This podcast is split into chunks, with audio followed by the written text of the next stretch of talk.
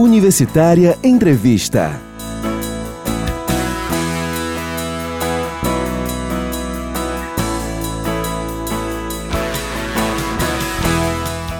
Olá, eu sou Carolina Areal e começa agora mais uma edição do Universitária Entrevista. Lembrando que essa e todas as outras entrevistas vocês podem acompanhar nas plataformas digitais. E hoje eu conto novamente com a presença da Carol Souza, que é integrante da equipe do site da Rádio Universitária FM, que vai contribuir aqui nesse bate-papo. E o nosso convidado da vez é cantor, ator, designer, figurinista, integra desde 2014 o coletivo As Travestidas, dando vida à mulher barbada. Rodrigo Ferreira, seja muito bem-vindo à Rádio Universitária FM. Ah, gente, obrigado. Eu agradeço o convite. Fico muito feliz. É uma rádio que eu gosto muito, que eu escuto muito, então é muito bom fazer parte. Rodrigo, agora em junho é o mês do orgulho LGBT e como eu falei agora na abertura dessa entrevista, você integra desde 2014 o coletivo As Travestidas, uhum. que é um coletivo que tem um prestígio prestígio muito grande na cena cultural e LGBT, não só de Fortaleza, como do Estado. É um coletivo importantíssimo para a cena teatral. Vocês lutam bastante contra a discriminação, uhum. contra o preconceito. Eu tive a oportunidade de conferir vários espetáculos de vocês. E a minha pergunta é muito nesse contexto, assim, como é ser um artista LGBT no Ceará? Olha, é, é eu, eu, eu, costumo dizer, assim, a gente viajou já o Brasil inteiro, né? E aí sempre tem essa, essa questionamento, porque existe essa imagem de que o Nordeste ele é um pouco mais difícil pra gente, né? Que nós, nós que somos LGBT. É, mas eu costumo dizer que, nós, que eu sou muito privilegiado, assim, porque o cenário que eu encontro hoje em dia é um cenário que já foi invadido pelas travestidas há mais de 15 anos, né? Isso é uma coisa que elas vêm, é, a gente, né, vem, vem galgando durante todos esses anos, assim, muito a partir da figura do Silvério também, que tem uma projeção muito nacional. Então eu sinto que hoje em dia, assim, por causa do trabalho, a gente conseguiu muito fincar os dois pés e dizer assim, o que a gente faz é arte que a gente faz é válido, sabe? É, não existe mais. É, é, existiam durante um tempo da história das travestidas um grande questionamento se o que elas faziam era arte ou era só é, bichas sendo bichas em cima do palco, né? Uhum. Existia esse questionamento da classe artística cearense. E aí eu percebo que, com o trabalho árduo que as minas vêm fazendo, e agora eu fazendo parte junto, né? A gente conseguiu muito desmitificar isso. Não existe mais dúvidas quanto o que a gente faz, assim. É, é a, a, o que a gente faz é relevante, a gente sabe disso, porque a gente luta para isso. E eu acho que a classe artística entendeu isso hoje em dia, né? Eu acho que não só a classe artística, né, como o público também. Total. Todos os espetáculos é, do coletivo que eu pude assistir, eu tive que chegar com horas de antecedência, pegar uma fila. É feita toda uma divulgação também. Então eu percebo que vocês conseguiram também uma formação de plateia impressionante, assim. E não, eu acompanhei não só aqui em Fortaleza, como em outros lugares como Juazeiro, como uhum. Crato, durante mostras também. Então, acho que não só a crítica especializada, mas o público considera, com certeza considera a arte o que vocês fazem. Total. Eu, eu sinto muito, assim, que a, a, o público não só ele gosta, mas como ele gosta de acompanhar também, né? Uhum. De ver a gente nas redes sociais, de sempre estar tá vendo quais são os trabalhos novos, assim. E eu também percebo que, principalmente nos últimos cinco anos, assim, a gente conseguiu é, estar em lugares que não são só o do gueto, sabe? A gente não tá só na mostra LGBT, a Sim. gente não tá só na, na rota alternativa sabe? A gente está dentro dos centros. A gente foi fez no, no, principal palco do Carnaval de Fortaleza. A gente teve um bloco da gente. Então, tipo, a gente está começando a, a, colocar na sociedade nossa, nosso um print é, para além de ser um grupo do gueto, sabe? A gente está tá colocando dentro do centro nosso discurso de gueto também. Uhum. Rodrigo, você dá vida, né, a mulher barbada. E em entrevista que você deu para o Tribuna do Ceará, você, eles citaram você como uma drag queen. Uhum. E eu queria assim que você é, tentasse assim falar pra gente como você se define, né? Se como uma drag, como um travesti. E também tem toda a questão da barba, porque porque a mulher não pode usar a barba e toda essa questão que vem desde o circo, né? Uhum. Toda aquela questão que a mulher com barba é vista como uma aberração no circo, como uma coisa estranha. E eu queria que você falasse um pouco sobre isso. Bem, eu, eu, eu, me considero, né? Eu sou uhum. drag queen, uhum. é, eu sou um homem cis, eu, eu me relaciono com, com com o sexo que foi, né, o gênero que foi uhum. designado no meu nascimento. Então, acho que para mim é muito claro, eu sou um homem cis que faz uma performance como drag. E aí a mulher barbada, ela é uma forma de eu continuar questionando o gênero, sabe? Essa é uma uhum. coisa que eu sempre fiz no meu trabalho. Eu me formei em design de moda e aí a minha grande questionamento quando eu era aluno de moda era por que é que a gente precisa ficar definindo o gênero dessa forma, né? Por que, que a gente está tão é, engessado, assim? Tipo, toda a minha pesquisa durante a minha faculdade foi para te tentar entender que tipo de construção de gênero é essa e como se deu essa construção de gênero, né? E muito a partir do que a gente veste, muito a partir do que a gente mostra. E aí, para mim, a drag, ela é tipo a, a, a, o ápice dessa discussão, porque de fato ela é o que ela coloca, né? Ela é o que ela coloca na mesa, ela é o que ela externa. É o que eu coloco no meu corpo, o que eu coloco no meu rosto, na minha peruca, ela é uma extensão do meu discurso. E aí eu acho muito interessante a Mulher Barbada por causa disso, assim, é, é o, o, que eu escolhi, por que eu escolhi ela, foi meio que no acidente, mas foi nessa tentativa de continuar discutindo o gênero por outros caminhos, sabe? E eu acho muito interessante como as pessoas, elas... É, elas ficam confusas. Não sei se hoje tanto quanto no começo, mas elas sempre ficavam muito confusas.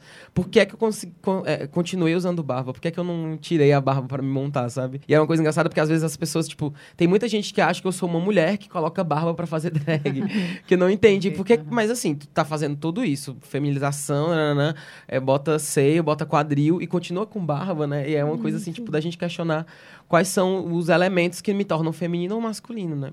E é interessante porque falando é, na questão da drag queen, é, eu percebo uma certa popularização das drags com o RuPaul's Drag Race, inclusive acho que tem participantes né, que utilizam também a barba. Agora, eu escuto algumas pessoas falando que existe assim, ah, é, fulano é fã de RuPaul's Drag Race, conhece todas as drags dos Estados Unidos, mas não existe a mesma valorização com as drag queens aqui do nosso estado ou da nossa cidade. Você concorda com isso, Rodrigo? Concordo completamente, concordo completamente. É, ao mesmo passo que o RuPaul ele deu uma abertura para essa discussão da drag no dia a dia, né? Ela entrou uhum. dentro das nossas salas, ela vira discussão da família, assim, né? É verdade.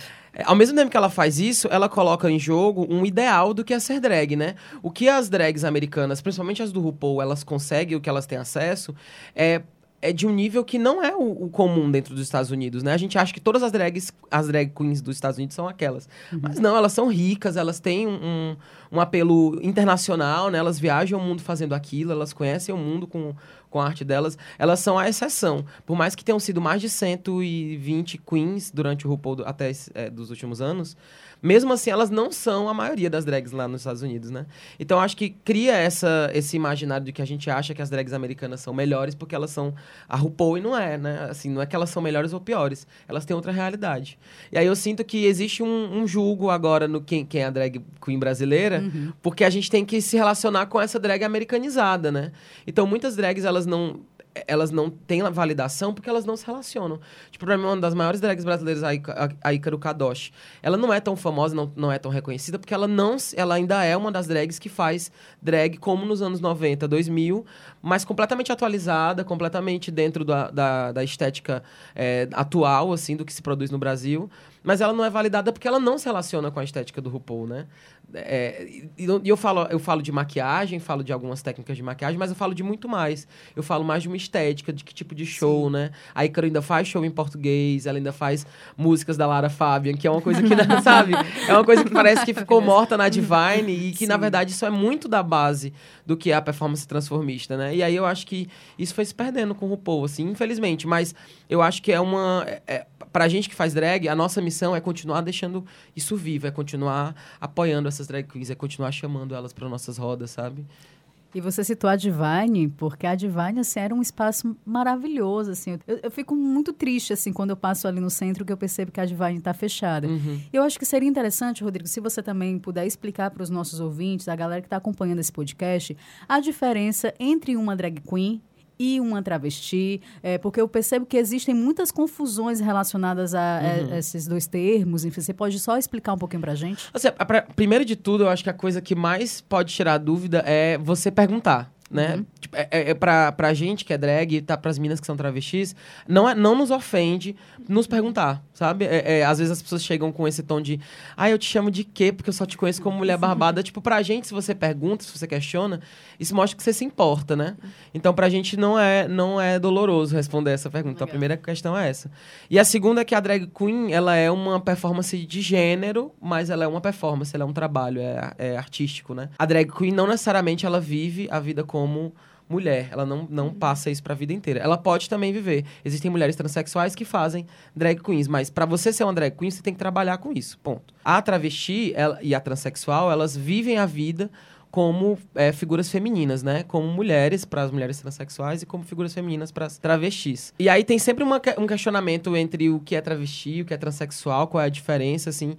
Não existe um consenso, né? É tudo muito novo, a gente está discutindo isso há pouquíssimo tempo, mas para algumas é, é, alguns vieses da, das pessoas que estudam isso, né? A gente entende que travesti e transexual é a mesma coisa. A diferença é que travesti é a da rua e transexual é o da família, da meu filho, sabe? Existe uma coisa assim que, que existe uma marginalização da palavra travesti, né? E muitas mulheres transexuais se colocam como travestis porque elas acham que é importante, sim, a gente tirar essa palavra do gueto e deixar de, de estigmatizar tanto uma palavra que não é, não, não dói para as travestis serem chamadas de travestis também. Pegando esse gancho, perguntar para você que você atua na peça Quem Tem Medo de Travesti. Uhum. E aí vocês acabam quebrando um pouco dessa glamorização, né? Mostrando realmente a realidade dessas pessoas. E aí como é usar essa arte para quebrar esse padrão, para quebrar esse estereótipo, né? É engraçado que, tipo, no, no país inteiro, assim, é unânime. As pessoas esperam que um grupo cearense vá lá e, e faça um, um específico tipo de humor e que a gente uhum. trate da transexualidade, da travestilidade com o humor que sempre se tratou, né? E aí, quando a gente chega com um trabalho completamente diferente, eu acho que essa é a nossa intenção muito também, né?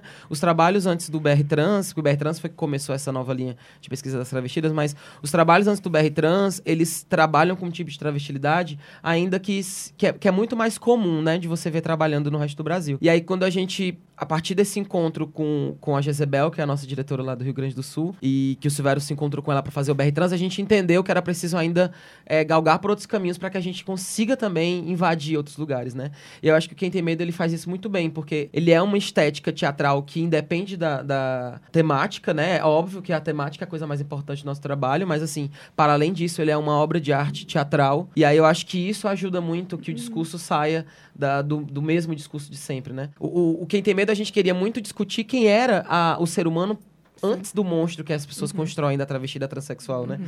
Então, pra gente, a gente também tinha que se desconstruir. Não só nós, como drag queens, que se, nos colocamos lá para antes da montação, né?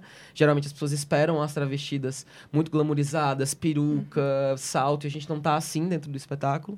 Como as meninas que são transexuais também, que se desvelam da maquiagem de bonita, que é o que a gente brinca, né? Elas não estão de maquiagem. A gente não tá de bonita no espetáculo. A gente tá com uma coisa anterior, a gente tá com uma coisa mais crua. E aí o Quem Tem Medo, ele, para mim, ele assim, é, é o nosso filho precioso, porque ele conseguiu fazer com que a gente discutisse coisas que as pessoas não queriam discutir, na verdade, né? Elas não queriam tocar nessa ferida, assim. E também é muito legal como as pessoas se relacionam, mesmo quando não é a realidade delas, né? Quando elas conseguem entender outras realidades. Eu lembro em Jaraguá do Sul, foi uma apresentação emocionante, muito emocionante. É uma cidade do interiorzinho do, do, Rio Grande do Sul, acho que fica quatro horas de Porto Alegre. E aí lá, é, a gente sempre tinha debates. No, no, quando a gente fez essa turnê no Sul, pelo Miriam Muniz, aí a gente, num, num dos debates, teve uma das mulheres que se levantou e queria falar que ela era a única. Ela morava numa rua onde tinham várias travestis prostituindo e aí ela ia para lá, quando chegava em casa do trabalho, ela ia, entrava, fazia um café, dividia um café com as meninas, conversava, fumava e voltava. E ela não é uma pessoa LGBT, ela é uma senhora que foi casada, viúva, ela tem uma vida dela, enfim. Mas ela,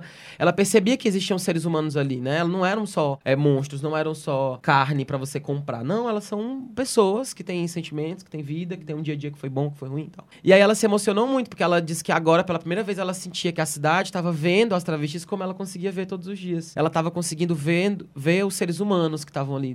Né? Elas não eram só mais aquelas figuras estampadas que a gente só comenta, né? Elas eram agora parte da, da vida, assim.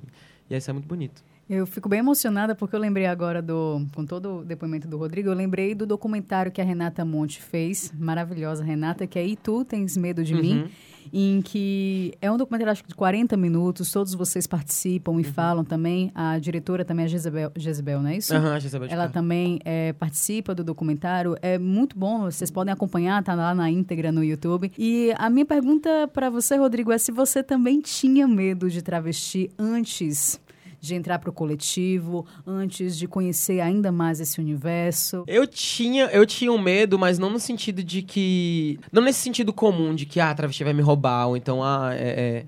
não era esse tipo de medo que eu tinha, mas era um. É... Eu lembro muito claramente de uma travesti que morava na minha rua e que ela não é mais travesti, ela é uma ex-travesti. E. E eu lembro muito dessa figura quando eu tinha, tipo, oito anos de idade, e aí eu não conseguia compreendê-la Porque, e, vamos falar que isso era em 98, né? Eu acho Sim. que a gente não tinha o acesso à informação, as travestis não tinham acesso à informação como elas têm hoje. Então, ela ainda era uma travesti que eu não entendia, ela era muito mas masculinizada, enfim, era uma coisa que eu não conseguia entender enquanto criança, né? E os meus pais não conseguiam explicar também. Então, para mim, ela, ela era muito fascinante, mas eu tinha medo. Eu não sabia o que perguntar e tal. E aí eu lembro que quando ela destransicionou, quando ela desistiu, né, de, de ser travesti, foi um outro questionamento, porque agora eu via aquele homem é, afeminado andando na nossa vida, que todo mundo chamava de homem, mas que eu sempre aprendi a chamar de mulher. Então, tipo, as travestis, elas sempre foram figuras que, que eu ficava fascinado, mas eu tinha medo de perguntar, eu tinha medo de tocar, porque ninguém falava, né? E eu acho que é, vem daí muito o meu medo, assim. Quando eu vi o Flor de Dama pela primeira vez, foi quando eu, enfrent... eu entendi esse medo e eu enfrentei esse medo pela primeira vez. Mesmo o Silvério não sendo uma travesti, ele colocava pra gente uma travesti no palco que ela era questionadora, ela apontava no seu dedo, ela era ela era do gueto, mas ela tinha umas coisas muito inteligentes para te falar que você tinha que ouvir. Então, tipo, ela me colocou nesse lugar de entender esse meu medo, né? Mas eu, eu, eu, tinha muito medo também. Da, é, todo mundo tem medo do que não conhece, né? É uma coisa que a gente chegou à conclusão dentro dos estudos do quem tem medo de travesti. Agora a gente perguntou quem tem medo de travesti mesmo. Assim, a gente se perguntou isso várias vezes. A gente chegou à conclusão de que quem não conhece tem medo de travesti. Porque quem conhece não, não tem mais medo. A gente entende que é, que é um ser humano, sabe? É, segundo uma pesquisa né, é, realizada pelo Grupo Gay da Bahia e a ONU, é, o Brasil é o país que mais mata LGBTs no mundo. E como é essa questão do preconceito, né? No, no, no Brasil, de, de, uns tempos para cá, as mortes têm aumentado bastante. Como é que a sociedade acaba é, tratando com tanta, tanta discriminação esses jovens e matando por isso, né? Como lidar com essa questão? É, é, muito, muito, muito difícil, assim, porque é uma coisa que a gente tem que começar a, a entender que é para além é, é, para além do respeito, sabe? Eu acho que é para a criação de políticas públicas mesmo. E quando a gente fala de políticas públicas, fica pelo menos eu sinto isso que para a população em geral fica muito no vácuo, né? Vácuo não, mas fica, sei lá, numa nuvem que a gente não entende que políticas públicas são essas. Mas é, a gente precisa começar a discutir isso nas escolas, a gente precisa começar a discutir o gênero e a liberdade de, de expressão de gênero na escola, sabe? Eu acho que esse é um começo para que as coisas comecem a mudar. Né? É, não é só. Eu acho que também faz parte a criminalização da LGBTfobia, eu acho que ela faz parte, mas eu, eu acho que ela não é a única solução, né? A gente tem que entender por onde é que vão esses caminhos. É, essa semana passada, é uma pastora psicóloga, né? Vamos botar entre aspas aí. Ela estava discutindo ideologia de gênero e como salvar a família da ideologia de gênero. E aí eu cheguei à conclusão de que a gente vive, a gente eu, eu cresci inundado na ideologia de gênero, né? Desde a, da, do jardim de infância que eu tenho que circular quais são os brinquedos de menino e quais são os brinquedos de menina. E a gente às vezes acha que não, mas isso mata. Isso uma hora, quando o menino se interessar pelos brinquedos da menina, ele vai apanhar na escola, né? Quando, quando a gente entender que, que essas atividades infantis, elas não são tão é, ingênuas assim, elas têm sim um, um, um, processo de validação do que é normal, de validação da heterossexualidade, a gente vai entender que a gente tem que começar a atacar esse lugar, né? É, uma coisa também que o, João Neri, lendo o livro dele, eu, eu, eu, ele me coloca essa questão, eu fiquei com ela martelando durante muito tempo, é que a gente tem que parar de questionar a homossexualidade, parar de questionar a transexualidade e começar a cutucar a heterossexualidade, porque é ela que é o problema da situação, né? E aí eu sinto que o, a grande luta que a gente tem que travar contra o preconceito é, é, é, junto com a educação. Eu acho que é esse o caminho, é, é esse a porta de entrada para que a gente comece a entender é, o meu trabalho, junto com as travestidas, a gente entende que a gente consegue sim fazer mudanças em micropolíticas, a gente consegue fazer pequenas mudanças, sabe? Uhum. Mas aí também não é o suficiente, porque é um trabalho de formiguinha, né? A gente entende que a gente está mudando os pequenos mundos que a gente vive, mas é preciso que, que tenha uma parte da sociedade ligada a, a políticas públicas mesmo que comece a a fazer mudanças. E é super difícil, né? Porque dentro das bancadas que a gente tem, é, é, a bancada evangélica, geralmente, ela é, luta muito contra isso, porque ela não entende que é possível viver outras vidas,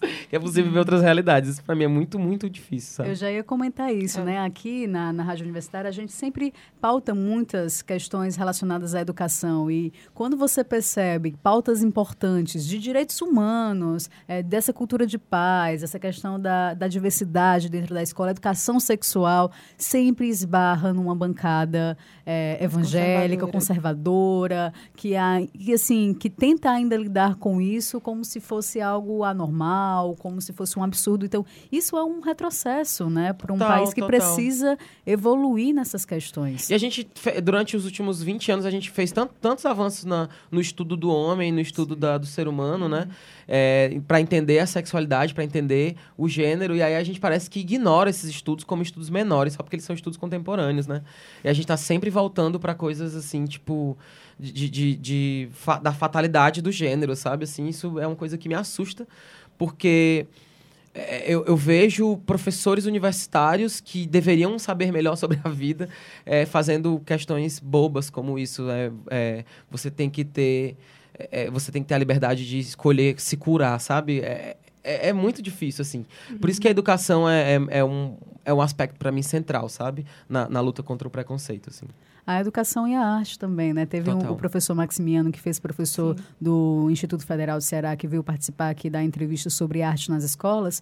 Ele fala muito sobre que... Por que, que a arte é tão temida? A arte é temida porque ela trabalha a noção de coletividade, a criatividade, ela te faz pensar, ela te faz questionar sobre, né? Então, quando eu vejo o seu trabalho junto com as travestidas, eu vejo, poxa, a gente está tendo a oportunidade de pensar sobre algo que muitas vezes nos é escondido ou que não, não vamos falar sobre isso não, porque isso é polêmico, uhum. né? Não vamos gerar polêmica.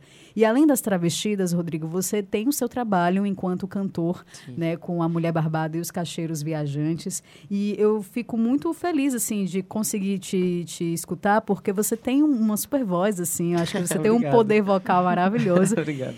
E você foi tido, assim, eu vi uma, uma reportagem que fizeram com você que dizia assim, ó, guarde esse nome. Esse nome promete. E eu fiquei super ah, isso curiosa. foi piada dos meus amigos, foi maravilhoso. Ah, Essa não, semana mas... foi a melhor. mas eu achei, assim, super curiosa. Quero saber se os teus planos também, enquanto cantor, assim, o que é que você pensa, vai vir CD, quais são os teus planos? Na verdade, assim, é, é, é são planos ainda, né? Tipo, eu tô construindo ainda uma estética para esse álbum. Eu quero lançar até o final do ano, pelo menos no começo do ano que vem um, pelo menos um EP é, muito inspirado nos últimos trabalhos que eu estou desenvolvendo, sabe? O Três Travestis, que é um espetáculo musical que é muito próximo do meu coração. Eu gosto muito desse trabalho. Enfim, eu estou começando a fazer uma pesquisa ainda, sabe? Assim, eu estou indo num processo bem embrionário, tentando entender quais são as minhas referências de fato. Porque a, a cena drag music no Brasil, ela mudou muito, né? Na verdade, ela existe, né? Ela não existia, ela era uma cena completamente internacional. E agora a gente tem uma cena de drag no Brasil, Sim. cantoras e tal. E e aí isso, isso chegou para mim, assim, tipo, quando eu percebi que eu tava dentro dessa cena de uma outra forma, né? Claro que eu não tô na cena, não tô... Enfim, não tenho um trabalho lançado nacionalmente. Mas quando eu percebi que existe essa cena e que eu tô dentro dela... E aí foi quando eu comecei a me questionar que tipo de música eu quero é, é, cantar, que tipo de discurso eu quero levar no meu som, sabe? Assim, e aí eu tô nesse processo agora com a Luana Cayube, que é, que é a, a, uma das donas do Mambembe, né? E ela tá me produzindo agora. A gente tá muito discutindo junto com amigos e tal. Teve esse show no Maloca agora, que foi uma, um encontro bacana com o Caio Castelo, que é uma pessoa que eu tô querendo trabalhar bastante e tal. E... Pois é, eu, eu, os planos ainda são ainda são bem turvos, porque eu ainda estou galgando esse caminho, assim, mas eu já estou começando a, a, tentar encontrar um, um, caminho bacana, sabe? Que possa é, falar bem sobre o que eu quero falar, sabe? Assim, uhum. tipo, eu quero, eu quero sim fazer música pop, mas eu quero fazer música pop de outro jeito, assim, com outras referências que, que foi por onde eu cresci, sabe? Uhum. É, e por falar em música, vocês participaram né, esse ano do Bloco das Travestidas, uhum. né, no Carnaval e no, no pré-Carnaval de Fortaleza. E como foi cantar axé e pop? E como foi também é, é, essa participação, né, de, de, de, participar de uma das maiores festas é, do calendário brasileiro? É muito engraçado, porque eu, eu não fui criado no axé, não fui criado no pop. Assim, eu passei por esses lugares muito porque eu dançava em, em, em projeto comunitário, eu dancei. Era um grande, é uma grande coisa que as pessoas não sabem, mas eu dancei axé e forró no, no, na comunidade. Qual era a comunidade? E era lá no Jereissati. Olha só. Lá na Vila das Flores. E aí... E aí eu, eu. Enfim, era uma coisa que não era muito, né? Eu sempre fui do rock, era uma coisa uhum. que eu uhum. gosto. Ainda é uma coisa que eu gosto muito, faço pouco, mas eu gosto muito e tal. E aí, quando foi no ano passado, que foi o primeiro bloco, assim, a minha intenção era entrar com outro tipo de carnaval, né? Eu queria fazer, sei lá, Caetano Veloso, eu queria fazer outras marchinhas e coisas uhum. assim, né? Porque eu ainda, eu acho que tinha um preconceito ainda, mesmo que eu gostasse muito de Ivete, por exemplo, mesmo que eu gostasse da Daniela uhum. Mercury, ainda tinha muito preconceito, porque para mim não era a coisa que eu queria estar tá cantando na uhum. época, sabe? E aí, no ano passado, eu fiz um projeto com o Silvério chamado Levianas, que aí é, o a, a, grande coisa do projeto, explicando bem rápido, era que o Silvério ia cantar esses sertanejos, o brega e a sofrência atual, uhum. enquanto eu ia cantar a sofrência antiga, né? A, a Diana, eu ia cantar a Fafá de Belém, enfim, eu ia cantar essa galera. Só que aí eu acho que eu fui entrando, eu fui conhecendo melhor, fui conhecendo de dentro, fui entendendo melhor o que era esse movimento novo, do novo sertanejo, aí fui entendendo qual é o movimento dessa galera que faz axé, que faz brega, enfim. Aí eu fui entendendo que é, é, uma, é uma indústria que me fascinou durante, sabe assim, que eu, eu fiquei, eu me encontrei fascinado. E aí esse ano eu já fui entrando com outro clima, sabe, pro carnaval. Eu, queria, eu já entendia muito melhor o que eu queria levantar, assim. para mim é uma experiência muito louca, porque eu, tô, eu me divirto muito, sabe? Nas travestidas a gente tem muitos trabalhos sérios, o cabaré, mesmo que o cabaré seja uma coisa mais solta, geralmente eu faço Amy House, eu fiz David Bowie, então é, são coisas mais sérias. E aí o carnaval é um lugar que eu tenho para uhum. extravasar, né, assim. No dia do, do carnaval de, de Fortaleza mesmo, que a gente fez no, no aterro, eu tava muito nervoso, porque a gente ia. Depois da gente era Margarete Menezes e tinha um, esse peso da gente estar tá cantando no maior carnaval hum. da, da, da, cidade, né? No maior palco da cidade. E aí e aí eu tinha um nervosismo, mas quando a gente entra no palco, eu acho que a. E tá com as meninas também, né? As travestidas, elas, elas são minhas melhores amigas. Então, tipo, no palco a gente tava se divertindo pra caramba, assim. A gente pouco se importou com a afinação, que estava tendo no tema. Claro, pelo amor de Deus, a gente estava afinado, entra no tempo. Mas essa não era a nossa preocupação. Nossa preocupação era se divertir. E foi muito bom, assim, eu estava lá no carnaval desse ano e eu percebia muita gente curtindo mesmo, assim, criança, adultos, jovens, assim, eram tantas tribos misturadas, eu fiquei, nossa, tomara que tenham mais oportunidades para Essa é uma das imagens, né? uma das imagens mais bonitas que para mim tiraram foi na época do bloco, no, no pré-carnaval, não foi no carnaval, que é uma imagem de uma travesti dançando com uma criança, assim. Para mim ela desenha o que foi o bloco das travestidas nesse ano e o que a gente quer pro bloco das travestidas, né? Que é esse lugar para todo mundo, da família também, sabe? Das nossas famílias, das outras famílias, das não conformes, né? E eu acho que foi bem bonito, assim, o bloco pra gente. Foi bem emocionante. Foi muito bom. Rodrigo, infelizmente, a gente já está chegando aqui ao final da entrevista. Coletivas Acabou de passar no edital do Itaú Rumos Cultural uhum. para dar sequência a essa pesquisa é, do espetáculo Quem Tem Medo de Travesti. Isso.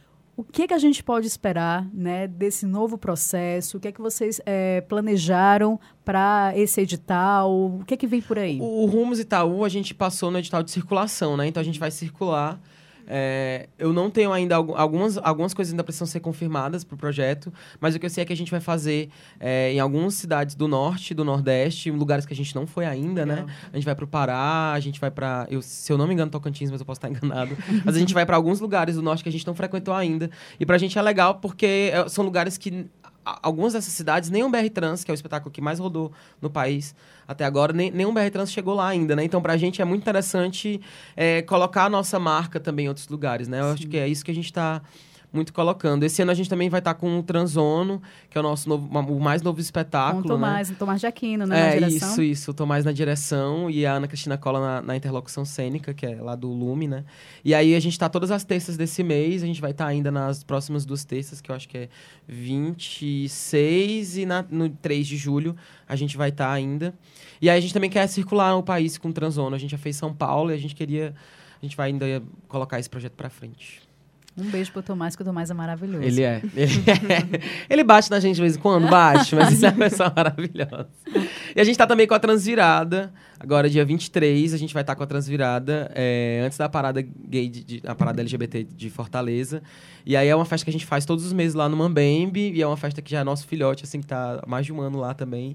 E é um lugar que a gente pode sempre se encontrar também, por aí. Você pode falar pra gente quais são as. onde as pessoas podem conhecer mais sobre o seu trabalho, sobre o trabalho do Rodrigo Ferreira e da Mulher Barbada, quais são as redes sociais? E... Então, pra o meu trabalho todo tá em Mulher Barbada, underline drag, no, no Instagram e uhum. tem Rodrigo Ferreira no Facebook para você acompanhar a agenda, os eventos que estou fazendo, né? Você pode também sempre estar tá acompanhando no Mambembe, que eu faço algumas festas lá. Eu tenho uhum. Homenagem a Fuá, que é uma festa que eu tenho a cada dois meses, e tem o, o a Transvirada, que é uma festa mensal que a gente uhum. tem lá no uhum. Mambembe também.